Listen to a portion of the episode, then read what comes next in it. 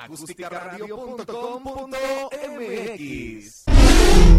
Dale voz a tus sentidos.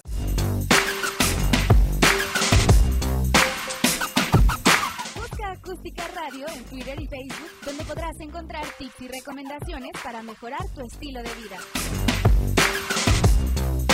Acústica Radio, dale voz a tus sentidos.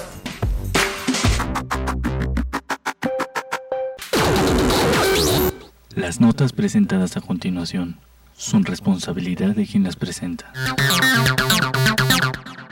Hola, hola mis queridísimos comanches, eh, feliz y contenta de acompañarlos este 7 de febrero del 2022. Eh, nosotros estamos muy contentos acá en territorio Comanche y pues bueno, que les digo que si usted muy bien informado quiere estar, pero sobre todo el mejor análisis político quiere escuchar, entonces territorio Comanche debe de sintonizar lunes y miércoles en este maravilloso horario de 2 a 3 de la tarde, solo por el Facebook Live de Acústica Radio. Dale voz a tus sentidos. No se olviden de seguirnos en todas las redes sociales de Acústica Radio. Recuerden que tenemos nuestro canal en YouTube, de, así Asimismo, estamos en Spotify, estamos en Deezer, estamos en TuneIn, estamos nosotros también en Evox. De igual manera, estamos en el sistema de podcast para Android y iOS, así como también estamos en Apple Music y en TuneIn. Entonces, no se olvide de suscribirse a todas y a cada una de nuestras redes y pues bueno, por si algún motivo eh, se perdió este programa o algún otro de la barra de acústica radio, pues bueno, en todas y en cada una de estas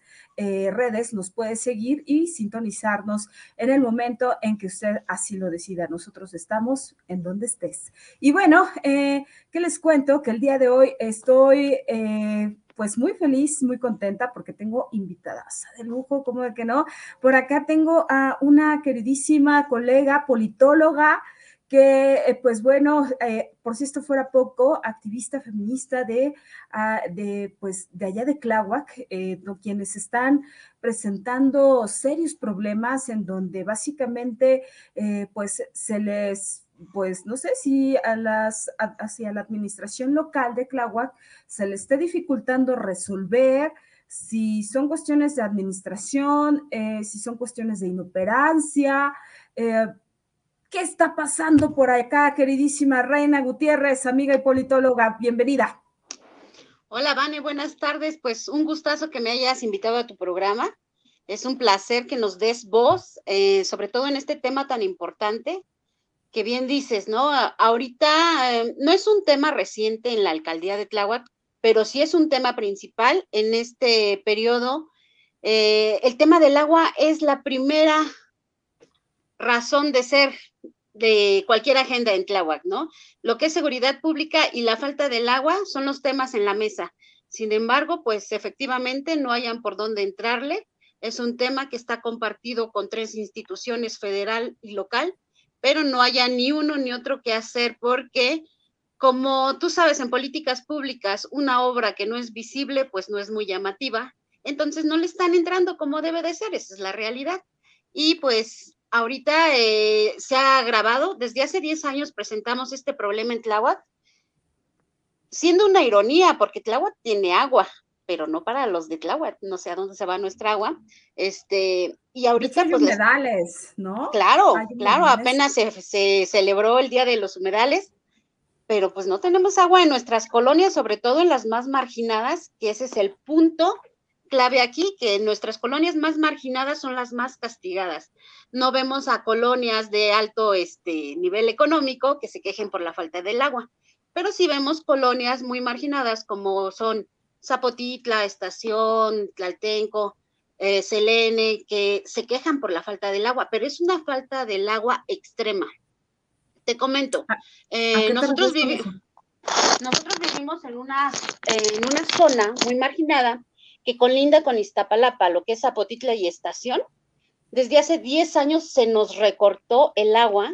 Teníamos, como todos, diario en la llave, subía hasta tres niveles la casa. Y es a partir de hace 10 años que se nos quita el agua y cero agua en, varias calles. En las tomas no hay agua. Em, de 10 años para acá, no te voy a mentir, en ciertas calles de la estación se ha caído unas 10 veces en la toma de agua, es exagerar pero las tomas de agua ya son inservibles, nunca ha caído agua, no hay agua en la red. Hay calles como la de una servidora que pues no hay, no hay este agua en la red y pues tú dices, ¿qué pago, no? Porque eso sí tenemos que estar pagando el recibo de la, del agua. Y las pipas, pues ya es un tema del día con día, de la pelea constante. ¿Esto qué ha hecho? Que, por ejemplo, en estas colonias donde de plano no hay agua en la red, ya se formaron grupos de poder que gestionan las pipas. ¿Y esto qué, qué crea? Pues un conflicto económico y político. ¿Por qué? porque estos gestores obviamente tienen que sostenerse de algún medio. Entonces ellos crean esta recaudación de cuotas que lejos de estar mal, pues está bien porque están haciendo una chamba que no está haciendo el gobierno a nivel alcaldía y a nivel local, ¿no? Gobierno local. Sin embargo, crea un conflicto muy grande entre vecinos, unas peleas extremas. Hace mm, dos años, un año me parece, subí un video que se viralizó donde llegaron varios jóvenes de otra colonia a punta de pistola a quitarnos una pipa, amenazar a todos los vecinos y este, lo único que hizo la jefa de gobierno fue emitir un comunicado que seguridad pública iba a resguardar las pipas, nos iba a acompañar, que no iba a volver a suceder. Jamás pasó eso, ¿no? Jamás pasó, este, pero de una semana para acá, el ejército guinda, pues ya hizo presencia en nuestras calles y ahora sí viene con una pipa a repartir y a tocar, ¿no? Pero no te dicen, quieren agua, sino dicen, el gobierno de la ciudad está trabajando y es más una campaña política que una necesidad resuelta, ¿no? Se inconformaron los vecinos porque si ya tenemos más de 10 años y la administración pasa desde el mismo color y apenas se acuerdan que estas comunidades no tienen agua, pues la indignación de los vecinos es grande y es fuerte, ¿no? Entonces suben fotos a las redes este, de vecinos sin la autorización de los vecinos. Entonces es un tema muy complicado y muy complejo porque si a mí me traen al, director de SACMEX, el ingeniero Aguirre, y me viene a hablar, y yo me pregunto, ¿el señor sabe acaso cuánta agua me llega a la red? Le digo, cheque la toma, está seca, no funciona. Cuando mandan al personal de SACMEX amenazarnos prácticamente que si no se pagan los recibos, se nos va a cerrar la toma, pues nos burlamos, decimos, pues cierra la toma, pues si tenemos 10 años sin agua, ¿qué me vas a cerrar? Cierra la toma, quítame la tubería. Exactamente, 10 años padeciendo las pipas. ¿cómo sobrevive la gente de Tláhuac si no tiene agua, si sabemos que el vital líquido es básicamente la fuente de vida y sobre todo que es un derecho humano. Entonces, eh, digo, está inclusive estipulado en uno de los, eh, eh, básicamente en la constitución de la Ciudad de México, que el derecho al agua es un derecho humano. Entonces, o sea, no lo digo yo, lo dice la, la Convención de los Derechos Humanos, en todo caso, en América, y aún así, ¿cómo sobreviven en 10 años? ¿Cómo le hace la gente para poder subsistir con esta necesidad tan grave? Cuéntanos un poco. Bueno, efectivamente es el cuarto artículo constitucional donde se dice que tenemos derecho al agua limpia, asequible, este, gratuitas, seguramente, ¿no? Según. Sin embargo, esto no se lleva a cabo en varias colonias de Tláhuac. No te estoy hablando de toda la alcaldía. Claro que sí hay colonias que tienen agua y abundante, ¿no? simplemente que somos las colonias más marginadas, las olvidadas y sobre todo las este, oprimidas, porque cuando nosotros a partir de hace 10 años nos empezamos a manifestar, a tapar alcaldías, a tapar oficinas de SACMEX, a la misma oficina en Esahualcoyo, en, en el centro histórico, pues fuerza pública, ¿no? Lo primerito que nos echan es fuerza pública. En una ocasión que tuvimos una reunión con un funcionario de SACMEX, nos dijo, literalmente, ¿no? Eh, para mí es más fácil echarles la fuerza pública porque esto no tiene solución. Yo ya mandé el agua que es, le toca a Tláhuac, es Tláhuac la que tiene que solucionar. Cuando asistimos a las autoridades de Tláhuac, llámese el que esté en turno, porque esto es un problema que se van echando de administración en administración, nos dicen, pues es que no hay agua, ¿y de dónde la saco, no? Y por ahí hay un video de nuestro alcalde, este, Vite, de la administración pasada, donde se puso a discutir muy fuerte con una vecina, le gritó muy feo, ¿no? Y le decían, así quisiera que me hubieras gritado cuando me pidieras mi voto, ¿no? Y fue un tema que él jamás trató, jamás se ocupó. ¿Por qué? Porque no le importaba, como te digo, es una, es una gestión pública que no se ve, que este, pues se lavaron las manos y así estamos. ¿Cómo le hacemos? Pues hacemos una guerra del agua, simplemente. ¿Por qué? Porque ya se empezaron a formar, como te comentaba, varios grupos que utilizan este tema para un escalón político. Y una vez obtenido su puesto en alguna alcaldía, en un, en un área de gobierno, pues dejan, dejan esta lucha y sigue otro y sigue otro y, y van haciendo. Entonces se hacen estos grupos de poder por las pipas, que misma este, la dependencia de, de aguas, ACMEX, pues los va este, engordando porque pues tiene que tolerarlos y ellos son los que dominan las pipas, los que saben a dónde distribuirlas, quién sí, quién no, y el, cobro de cuotas, en un principio a mí me parecía injusto, sin embargo, si te pones a pensar, estas personas que se dedican diario a diario, estar checando, gastando dinero en llamadas, estar yendo al centro a negociaciones, hacer el trabajo que le corresponde a la autoridad, pues tienen que sacar dinero de algún lado y pagar esos días que ellos pierden. Sin embargo, es una vergüenza que este, en 10 años no nos puedan hacer simplemente un tandeo en estas colonias. Por ejemplo, si tuviéramos de dos a tres días a la semana, te aseguro que no tendríamos problemas. Pero aquí el, de, el, tema de las pipas, y es un tema este, estancado, donde dices, bueno, ¿cuántas pipas van a meter a la calle? Simplemente en una calle son 40 lotes y de esos 40 lotes viven alrededor de 10 familias porque han crecido hacia arriba. Pues no creo que te alcance con 100 litros. Una pipa trae 10 mil litros y de a 100 litros por lote a veces alcanza una, pues con 100 litros no la armas en la semana.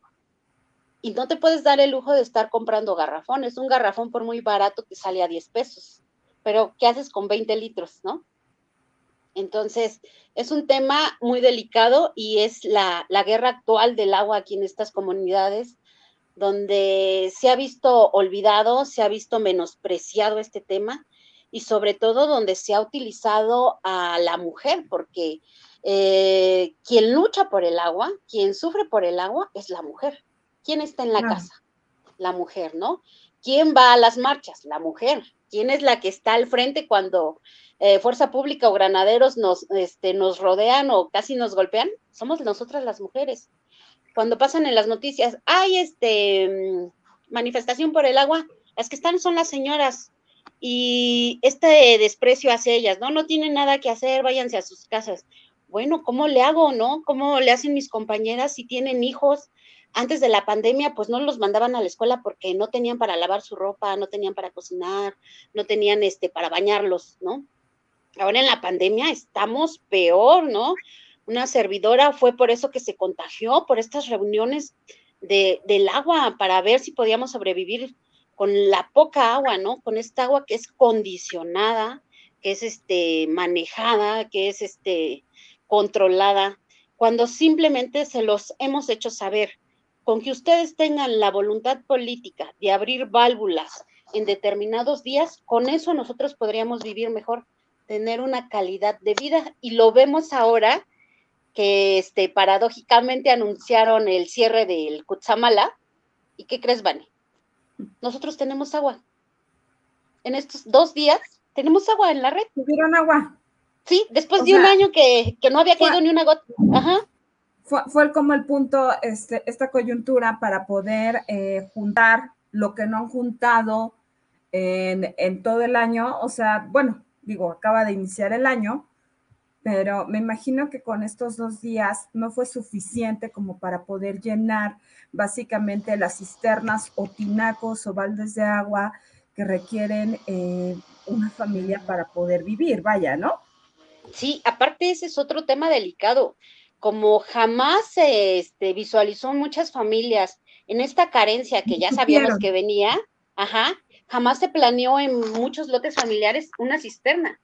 La mayoría de las casas tienen botes, este, tinas, eso es lo que llenan, pero eso pues se les acaba en máximo 15 días, 20 días, que es lo que han aprendido los vecinos a maximizar su agua y a reutilizarla hasta cinco veces, ¿no? yo veía a mis vecinas hace 20 años con sus jardines afuera, adentro, hoy ya no pueden tener plantas porque ya no, hay agua para regar, ¿no? Entonces, hay cosas que ya son un lujo para nuestras comunidades y como te digo, pero somos colonias marginadas las que estamos padeciendo esto. Y lo que da más coraje es saber que tenemos agua en nuestra comunidad, pero ¿a dónde se va, no? Y estamos rodeados de, este, de utopías con albercas a reventar, eh, de albercas aquí mismo en la colonia, y tú dices, pero yo no tengo agua en mi casa. ¿Cómo le hago, no?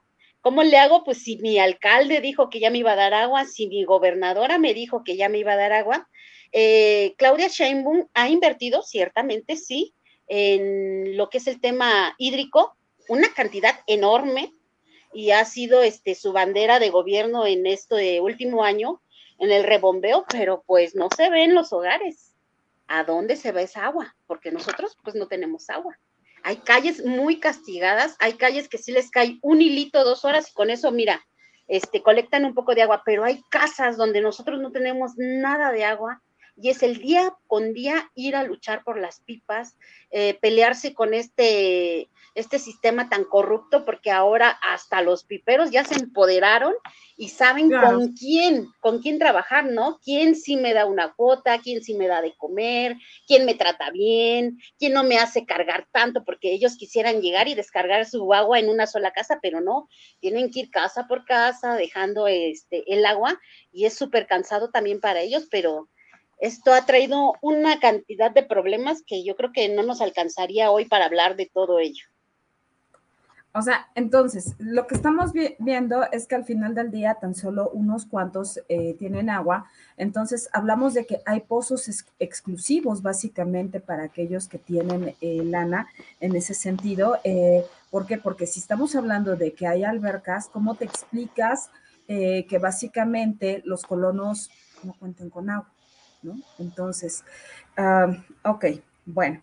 En ese, eh, nosotros vamos a, revisar este tema, por eso me importaba, eh, porque te veo muy activa eh, en redes, ¿no? Aquí en Territorio Comanche seguimos muy de cerca a los Comanches también, ¿no? Porque, pues bueno, nosotros nos debemos a ustedes y entonces, pues bueno, devolverles un poquito de, lo mucho que hacen también por nosotros compartiendo nuestro programa, pues es, es esto, ¿no? Precisamente darles voz como tal, porque si esto no se habla, simplemente, Reina, esto no existe. Es así de sencillo, ¿no?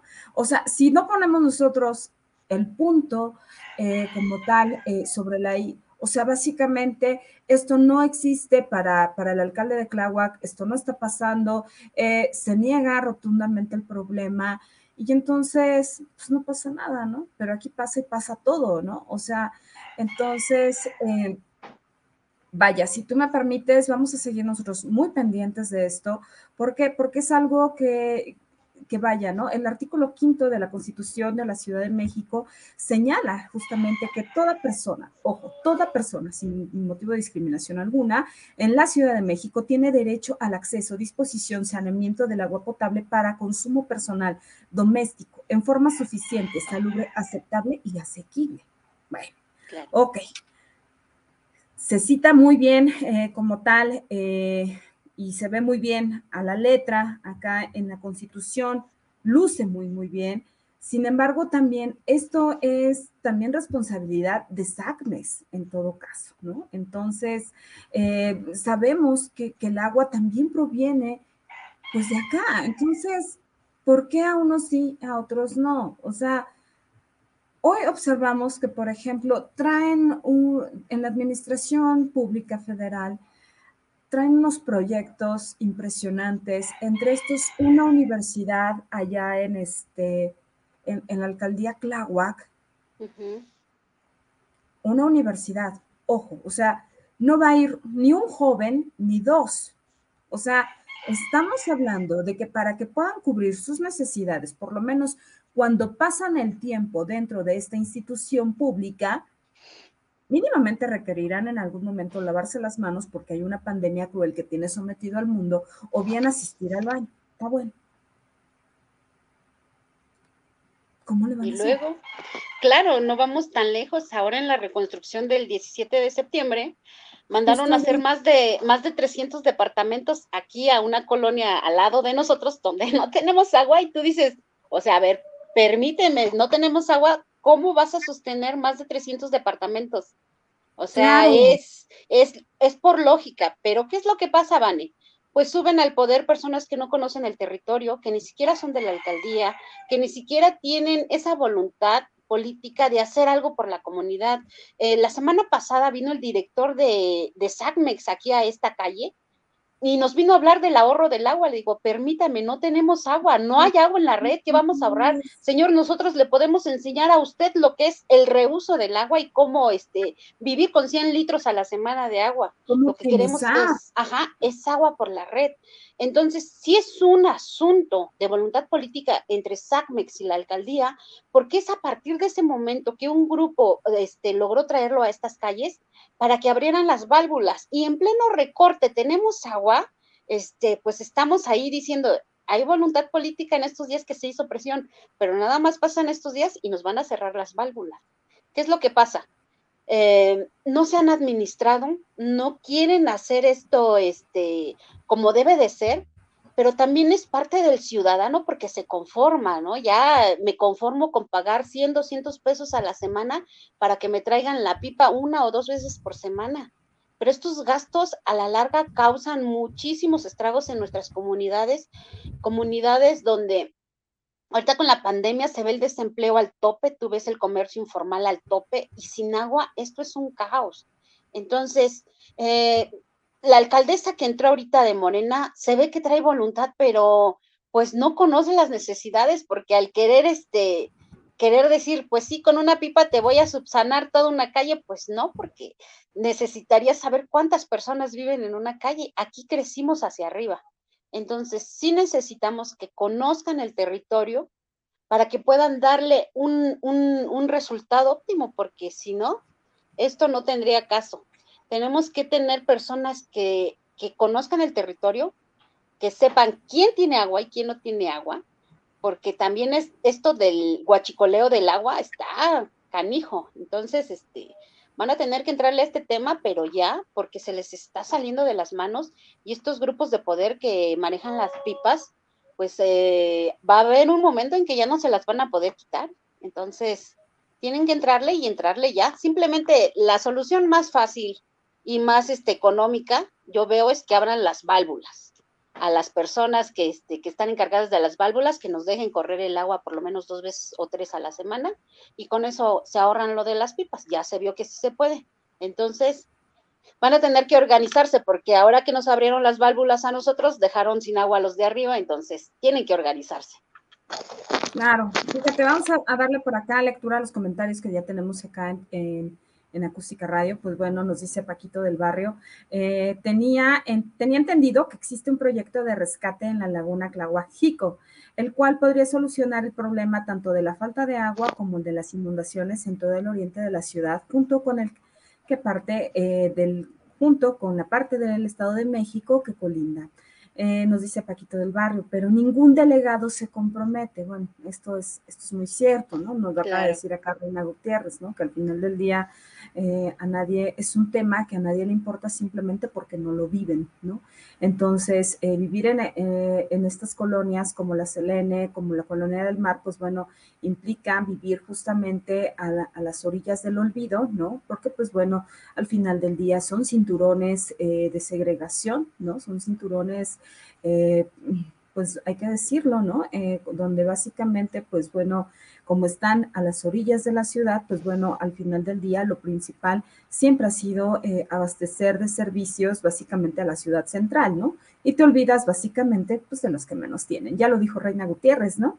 Nos dice también Paquito del Barrio, ¿no? Berenice Hernández, 10 años sin agua en Zapotitlán. Zapotitlán.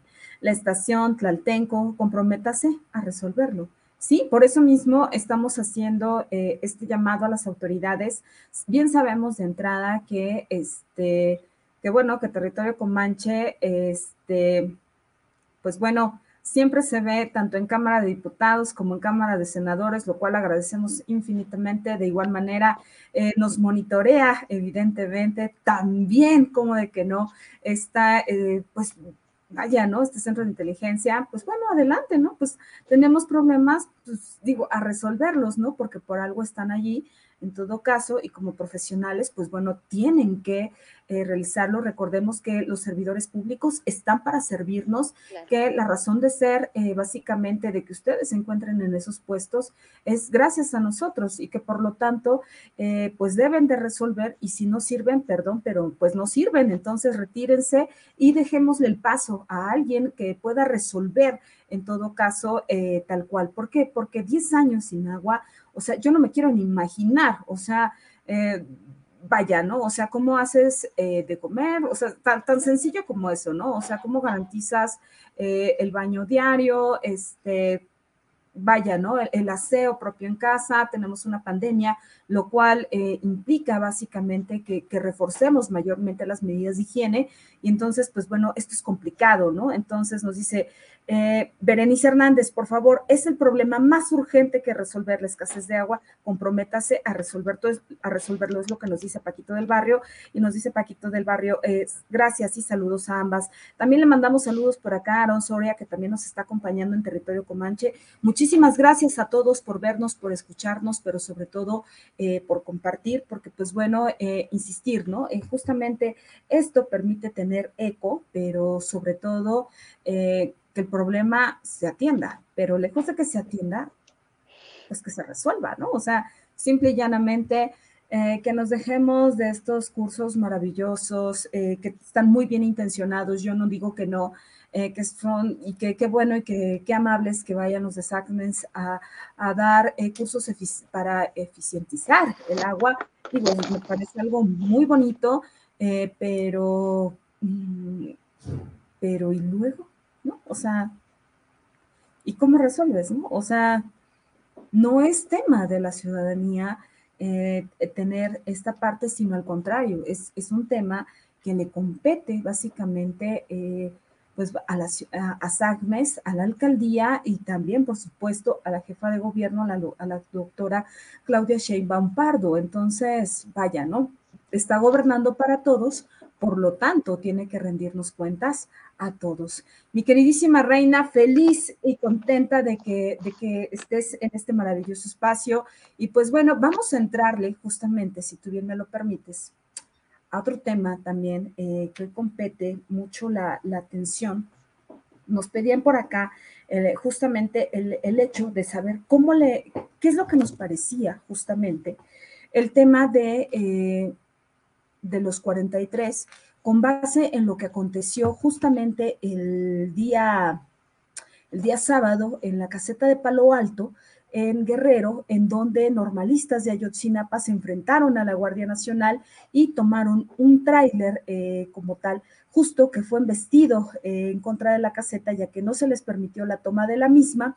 Y pues bueno, eh, por si esto fuera poco, pues pues la, la, Guardia Nacional, eh, pues hay que decirlo, ¿no? La Guardia Nacional solamente está como tal para recibir órdenes. Ellos eh, al final del día se les, se les señala, ¿no? Ustedes deben de actuar y punto, ¿no? Eh, los recursos de la caseta para, para Yotzinapa como tal, pues bueno, simplemente se dice que son para ellos. Ok, no, la gente se pregunta cómo para qué. Bueno, recordemos que las normales rurales han sufrido eh, a lo largo básicamente de, la historia eh, recortes presupuestales y que como tal necesitan los recursos suficientes y necesarios para abastecer eh, como tal tanto de alimentos pero como de servicios a la propia institución, mismos que tienen que conseguir de manera independiente. ¿Esto a qué te lleva? A que sean los propios normalistas a los que se dediquen justamente a la siembra también de sus propios alimentos y de igual manera, eh, derivado de lo mismo, pues bueno, puedan en todo caso eh, en, los talleres que ellos tienen, pues eh, realizar alguna, algunos algunas artesanías, etcétera, mismos que les permiten subsistir dentro de la institución. Recordemos que las normales rurales en todo caso atienden en todo caso a personas con muy escasos recursos y que entonces, pues bueno, eh, hoy tenemos eh, un punto de partida muy interesante en donde por un lado, pues bueno, eh, señalan justamente el exceso eh, de parte de los normalistas. Híjole, yo allí tengo otra lectura. ¿Por qué? Porque al final del día, lo que están reclamando, en todo caso, los normalistas de Ayotzinapa, es que básicamente al día, eh, al día 5 de febrero del 2022, cuando esto aconteció, la realidad es que no han dado respuesta, básicamente, a lo ocurrido aquel 26 y 27 de septiembre del 2014. Bueno, han pasado más, más que nada siete años. ¿Por qué no han dado respuesta? O sea, es simple y llanamente por eso. Recordemos que, así como acabamos de decir por acá, que tenemos nosotros derecho eh, al agua porque es un derecho humano, otro de los derechos humanos más importantes es el derecho a la verdad.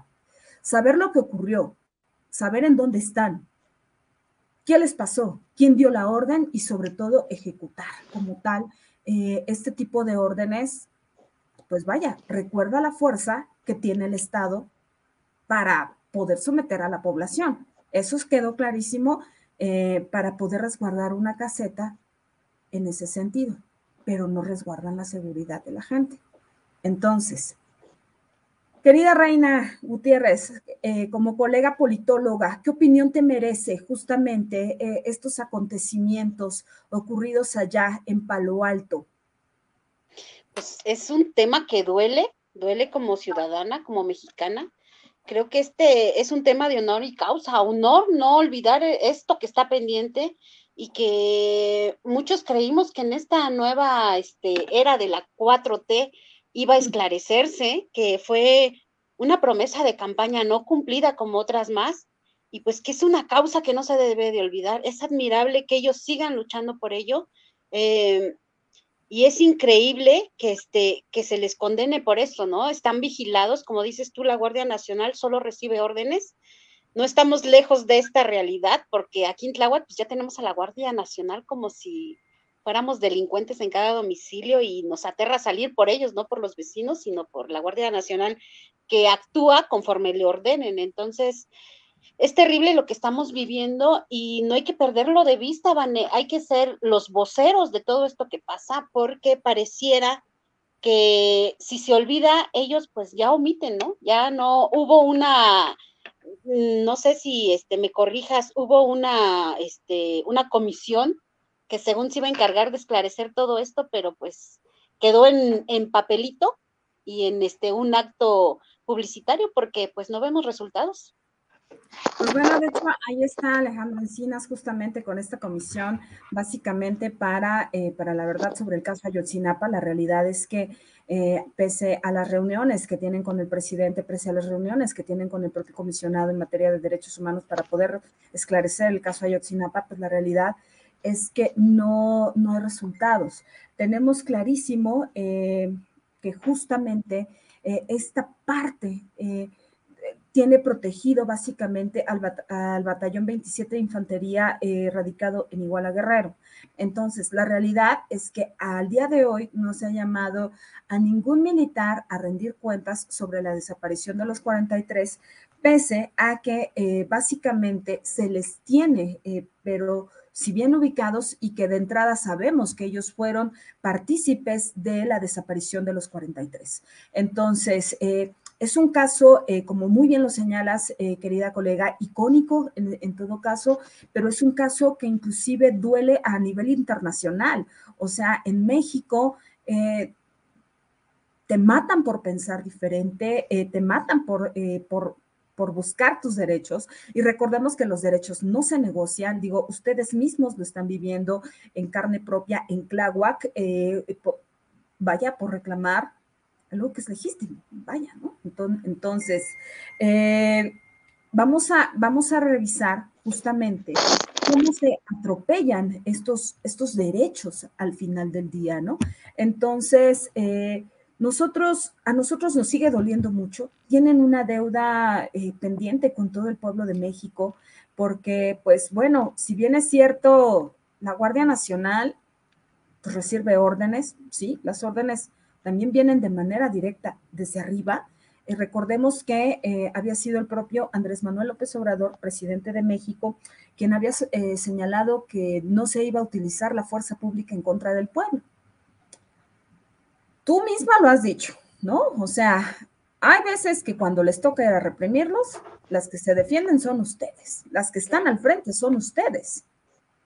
¿Realmente no se reprime al pueblo de México, Reina? ¿O, o es mi imaginación y no sé, este, estamos nosotras inventando cosas y estamos hablando eh, de una realidad alterna porque pues consideramos acá en territorio comanche de que pues la realidad, la realidad es otra.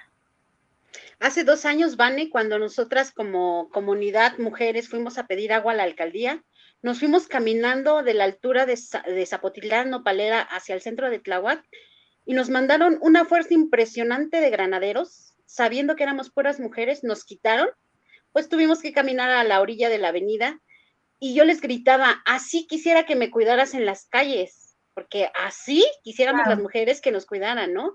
Y decían muchas de mis compañeras, ¿dónde están los abrazos? ¿Dónde están los besos que dice el presidente? ¿Por qué me reprimes? Y es verdad, nos reprimen, ¿no? Cada vez que exigimos un derecho, y mira que no estamos pidiendo gran cosa, simplemente lo básico aquí en Tláhuac.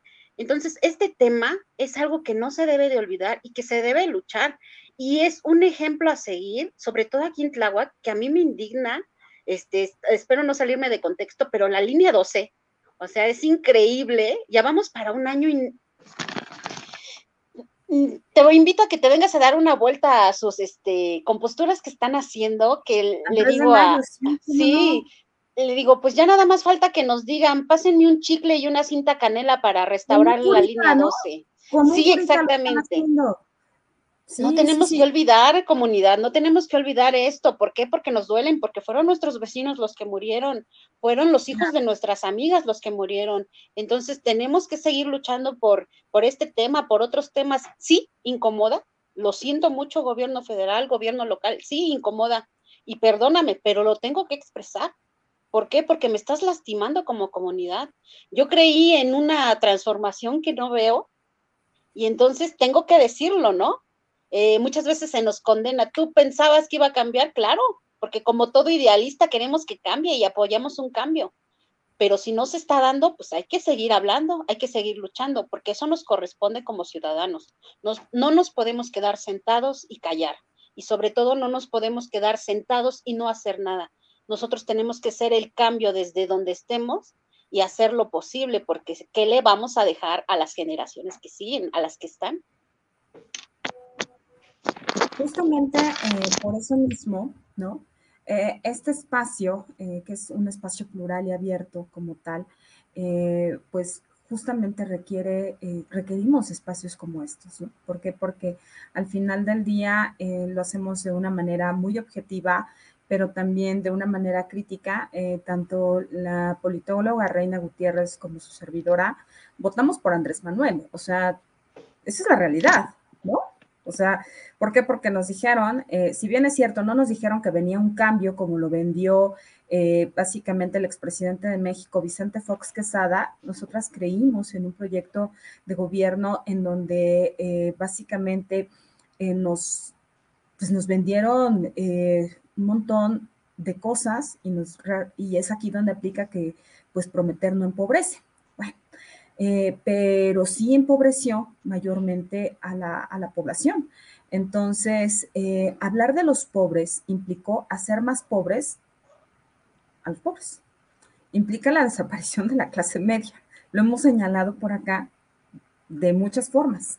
Entonces, eh, pero justamente esto, ¿no? Entonces, yo considero que al final del día, cualquier forma de manifestarse es correcta. Y, lo que hicieron los compañeros de Ayotzinapa, pues la realidad es que no es nada proporcional a la violencia desmedida que ha tenido la fuerza del Estado en contra de ellos.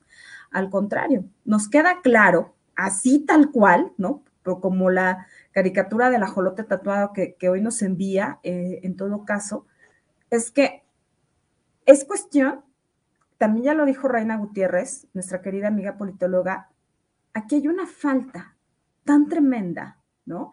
Este, miren por acá, ¿no? Este, la, maravillosa fotografía de nuestro queridísimo Agolote Tatuado. Eh, muchísimas gracias por esta colaboración. Este, síganlo ahí en sus redes eh, como tal, pues miren el talentazo. Y justamente por eso, porque al final del día, ojo, es una cuestión, sí, electorera, sí, pero por otro lado, va de nuevo. Ellos tendrán las armas. Los normalistas tienen el amor, la lucha, el derecho a la verdad, como todos y cada uno de nosotros. Y entonces, ojo, básicamente, créanme, que ellos, en todo caso, el Estado, ha provocado esto.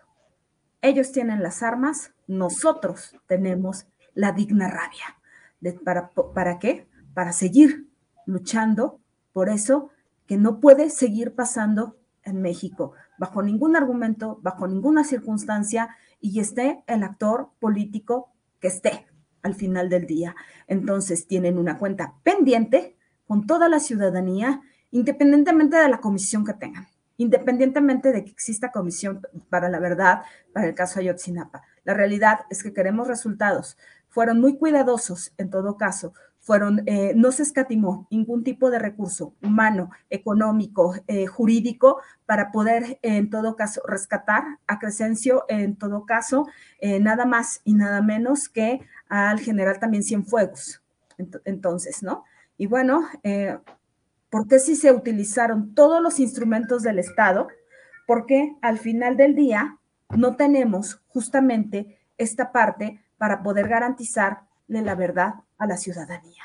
Entonces, eh, acá lo único que decimos es, fue un acto, en todo caso, de que reclama la verdad y ante eso, pues bueno, refleja la, falta de eficiencia, la falta de eficacia en todo caso y nos dan cuenta de que no quieren hacer las cosas. Entonces, eh, pues bueno, eh, y bueno, ya por último traemos este tema tan, eh, tan interesante, ¿no? En donde vemos que eh, el Estado se somete a capricho, en todo caso, de, de su administración pública en turno. ¿Por qué decimos esto? Porque tanto la Suprema Corte de Justicia de la Nación, comandada con el ministro presidente Arturo Saldívar, en todo caso, hoy parece que ha sometido el, Poder Judicial, a pesar de que son autónomos, ¿no? Que son independientes, ya no importa esto, ya no, ya se hizo a un lado. Entonces vivimos en una especie eh, de sensualidad autoritaria de parte de, de quien se encuentra en el Poder Ejecutivo. ¿Por qué decimos esto? Porque es a capricho, a orden y a merced que ya se pretende por allá también, en todo caso, eh, de parte de, eh, pues de la justicia, pues tener agendados todos y cada uno de los temas que trae la cuarta transformación. Oye, Reina, yo me acuerdo que, este, pues digo, en clases de teoría política, se señaló en algún momento dado, como lo establece Montesquieu, en el espíritu de las leyes que los poderes son autónomos e independientes. ¿Qué está pasando acá? ¿O es mi imaginación, querida reina? Pues como todo político, al llegar al poder se les olvida, ¿no? De lo teórico a la práctica. Eh, pues no vamos muy lejos, querida Vané. Ahorita te va a tocar ver aquí a nivel local el ejército guinda que ya está saliendo a las calles a hacer proselitismo cuando se supone que no debería de ser pero se cambió este, todos los chalequitos verdes a guinda porque las campañas políticas vienen duras, ¿no? Y están utilizando el poder a su conveniencia, que era este, parte de lo que nosotros este, peleábamos esta semana que nos mandaron a todo participación ciudadano a nivel central de gobierno central nos mandaron a todos los, los servidores de la ciudad a, este, a tocar puerta por puerta. Te traigo agua porque la jefa de gobierno así lo pidió. Esa era el, este, la encomienda que ellos traen.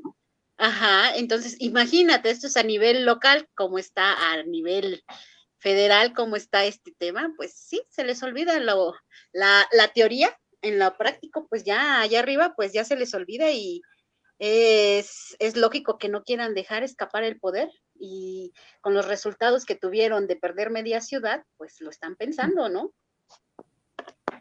Bueno, pues este, ojalá que lo piensen. Eh, pero no, nos, no solamente eh, nos interesa que lo piensen, ¿no? Sino que actúen con base en lo que la, la, población está demandando, ¿no? Al final del día. Por ahí viene ya una, una reforma electoral eh, que básicamente está hecho a modo, considero eh, en este sentido, porque, porque esta reforma electoral que propone Andrés Manuel López Obrador no está de entrada ni siquiera muy cerquitita de lo que, de la realidad que vive México. ¿A qué me refiero? ¿Hay una violencia política? Sí. La, realidad es que Andrés Manuel López Obrador, eh, pues eh, sí es el presidente de México y entiendo que hay muchísimos temas que, como mandatario lo, lo, aquejan, lo absorben y que tal vez no puede estar en todo. Yo entiendo perfectamente eso. Sin embargo, este, observamos que en esta eh, contienda, o bueno, electoral que viene ya muy, eh, muy próxima. Entonces, este, y de cara a esto, porque de entrada eh, la revocación de mandato va, pese a que no se cuenta con los recursos económicos suficientes, pues va para el 10 de abril. Está bueno, órale, pues, ¿no? Por eso decíamos que es una, también es una cuestión de sometimiento a modo, ¿no? O sea, ¿por qué? Porque la Suprema Corte de Justicia de la Nación es verdad, o sea, no encuentra argumento sólido alguno como para que no se lleve a cabo está bueno. Sin embargo, no olvidemos que en seis estados de la República va a haber, como tal, elecciones. Ya no se puede hablar de propaganda política de aquí al 10 de abril. Rayos, les van a en quedar. En teoría, ¿no? En teoría. Sí. Porque los hechos hablan por sí solos, ¿no? Eh, eh, estas mañaneras que este, pues quieras o no, tenemos que ver porque tenemos que estar siguiendo qué dice el presidente pues eh, es, es, increíble sus, sus, respuestas que da, ¿no? A cualquier tema, eh, el tema de burla, ¿no? Cuando no puede dar una explicación, se burla de, de las preguntas de los periodistas, también estos periodistas que, que cada día este, le tienen un poco más de miedo a hacer las preguntas correctas, pues está, está de pensarse, pero sí, pues viene esta, esta consulta innecesaria en un tiempo de pandemia donde ese dinero nos hubiera ayudado más en hospitales, Vane.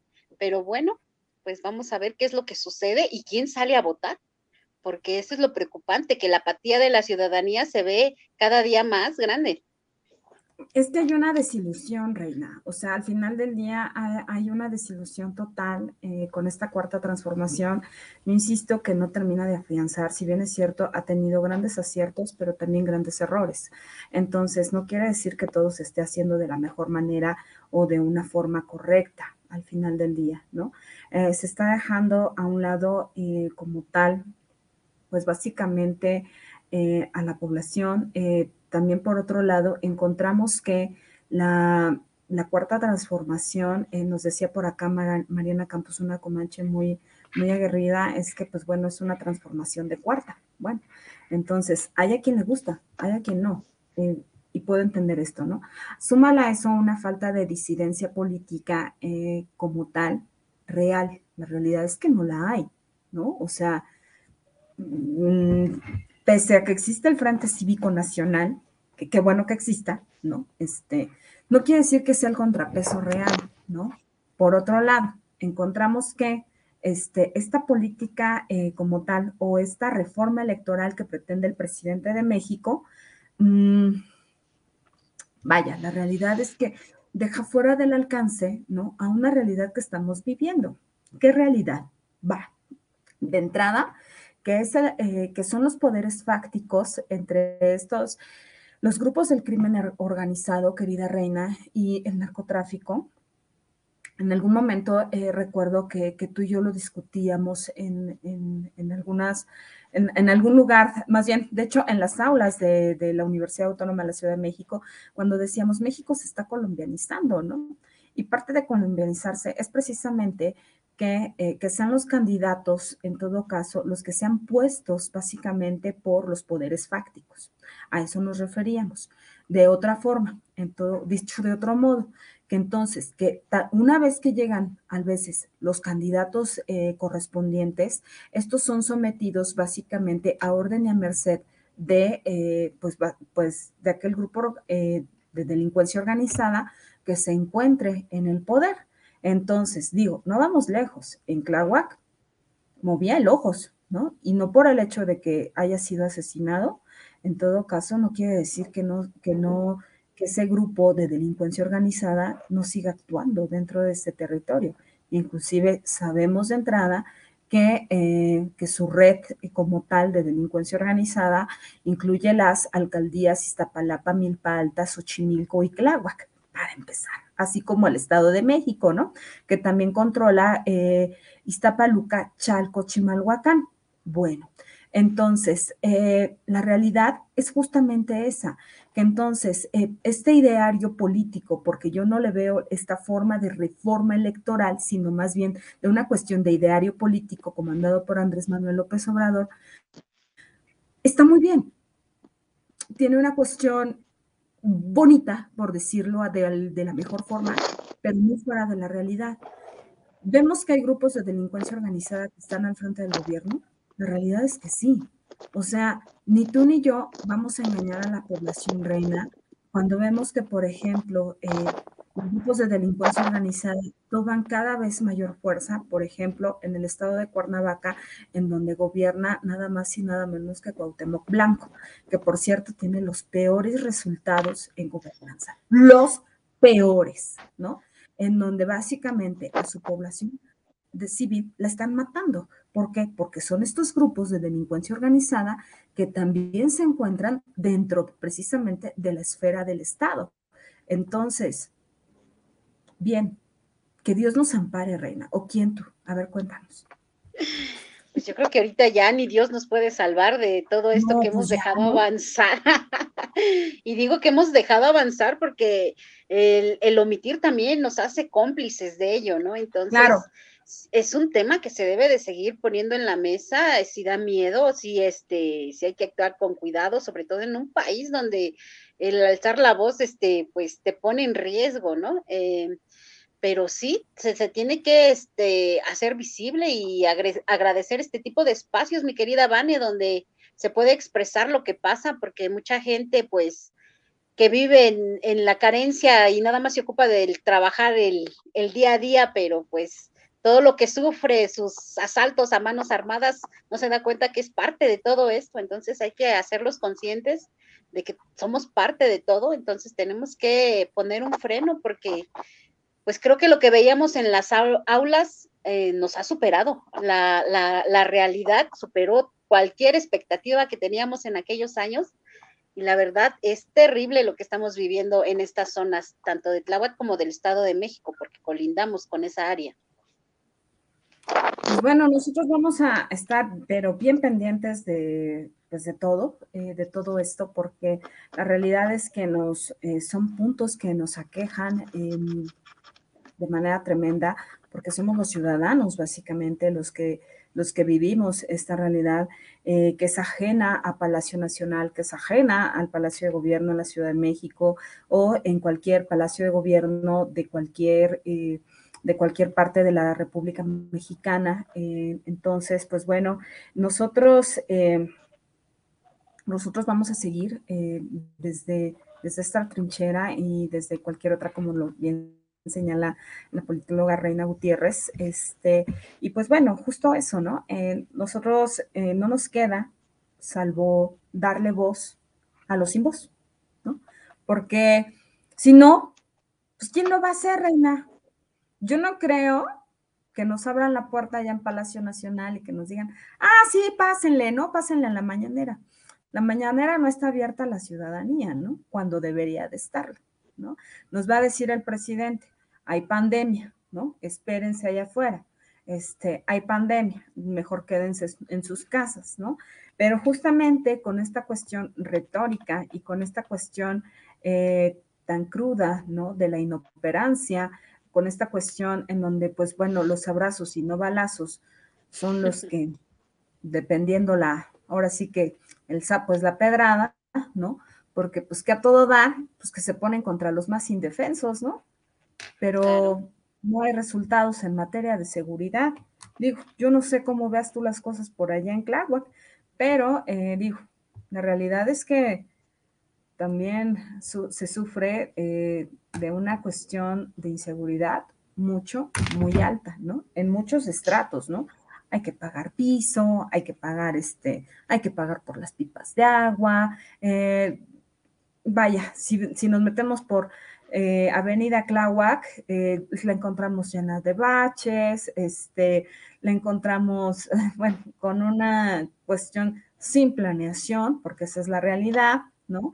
Este, pues ahorita la encontramos parada totalmente, Vane, porque sin metro es un pues caos transitar por Avenida Tláhuac, es este, es esta terrible realidad que viven todos los vecinos de nuestras áreas comunes alrededor. Nos quedamos sin metro y es increíble que que ahora nos hacemos tres horas para salir a San Lorenzo Tezonco o, este, o al mismo centro de Tláhuac. El tráfico es terrible porque si de por sí habían dejado mal la avenida Tláhuac con la línea 12, este, la avenida es, es, terrible, ¿no? Este, apenas se han, se han reportado varios choques a la semana porque está tremendo. Eh, los carros que metieron para apoyo, como es el trolebús, el este, el, el, el, rojito este, el metrobús, no caben, no caben, chocan, se suben a las aceras, ¿no? Esto es tremendo, ¿no? Y dices, ¿cómo es posible que la ciudadanía tenga que estar aguantando callados? Entonces, eh, al abrir el programa te dije, en Tláhuac son dos principales temas que se deben de tratar emergentemente, agua y seguridad pública. Porque aquí ya no puedes andar después de las 8 de la noche y es terrible que te tenga que decir que ya metieron a la Guardia Nacional, pero es terrible encontrártela porque te encuentras en fuegos cruzados, ¿no? Entonces, hay que tener mucho cuidado, este, cómo van a operar aquí, porque digo, este, meter fuerza armada está tremendo en unas comunidades con calles tan cerradas y tan pobladas, es un tema delicado. Querida reina, tanto tú como yo sabemos que si vemos a la Guardia Nacional o al ejército en las calles es porque la cosa ya se puso peor. Entonces, dejo de sentirte seguro, sabes que lo que tienes que hacer es correr y temer por tu vida. Ahí ya no hay más. ¿Por qué? Porque de entrada son los principales violadores de derechos humanos y sabes que de entrada, eh, como tal, el ejército y la Guardia Nacional no se van a tentar el corazón como tal y entonces la primera reacción de parte del Estado va a ser neutralizar eh, básicamente la violencia. ¿Y cómo la neutralizan? A través de la muerte. Es sencillo. ¿no? Entonces, lejos de sentirte bien, te da pavor como tal. Y pues bueno, vamos a darle, eh, darle voz como tal por acá a Carlos Casillas, que nos dice saludos desde Zumpango, el Estado de México. Querido Carlos Casillas, te mandamos un abrazo eh, y un besote como de que no. Muchísimas gracias a todos los que nos siguen allá en el Estado de México desde Zumpango. Qué bonito es llegar, este, pues llegar a todos lados, ¿no? Y pues bueno, nos dice Jack Zapata, ¿no? Fue una burla la respuesta que ofreció el presidente. Sí, coincido totalmente, ¿eh?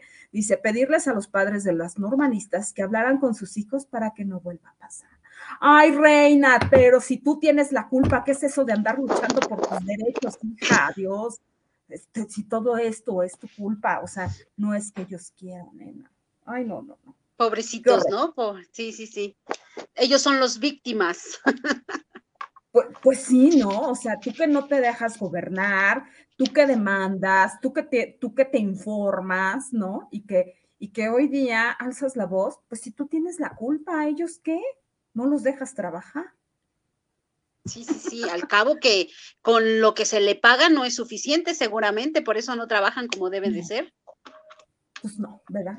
Pero bueno, eh, mi queridísima reina, muchísimas gracias por habernos acompañado en este tu espacio, Territorio Comanche. Quedan los micrófonos abiertos. Eh, y pues bueno, eh, muchísimas gracias a todo el público Comanche que nos acompañó en este día festivo. qué bueno que le estén pasando desde sus casitas. Y pues bueno, buen provecho a todos y cada uno de ustedes. queridísima reina, nosotros ya nos vamos. ¿Hay alguna recomendación que quieras hacerle al público Comanche? Tienes el micrófono sí, abierto, Sí, por favor, por favor, que hablen, que se expresen en todos los medios, pero sobre todo que se informen en las fuentes que son las correctas, que no se dejen engañar y alcen la voz. Ay, qué bonito. Muy bien. Entonces, eh, bueno, pues ahí está la, recomendación de nuestra queridísima amiga eh, Reina, eh, Reina Gutiérrez. Y pues bueno, a mí me encuentran en Facebook como arroba Vanessa Rojas, en Instagram me encuentran como arroba Vanessa bajo Hernández bajo Rojas. Y pues bueno, en Twitter me encuentran como arroba Vans. Y pues bueno, la recomendación para, pues para esta tardecita nubladita, pero medio lluviosa y así, pues bueno, es que eh, vean eh, por allí una, una, una, miniserie que está en Netflix, que es justamente una mujer hecha a sí misma. Y pues bueno, nosotros nos vemos y nos escuchamos el próximo miércoles en punto de las 2 de la tarde, solo por el Facebook Live de Acústica Radio. Dale voz a tus sentidos. Muchísimas gracias a todos. Mi nombre es Vanessa Rojas, soy la reina de la democracia y pues esto fue Territorio Comanche. Bye bye. Síguenos en nuestras redes sociales. En Twitter como arroba acústica-radio. En Facebook como acústica radio. Y suscríbete a nuestro canal de YouTube, en donde podrás seguir nuestras transmisiones en vivo. Dale voz a tus sentidos.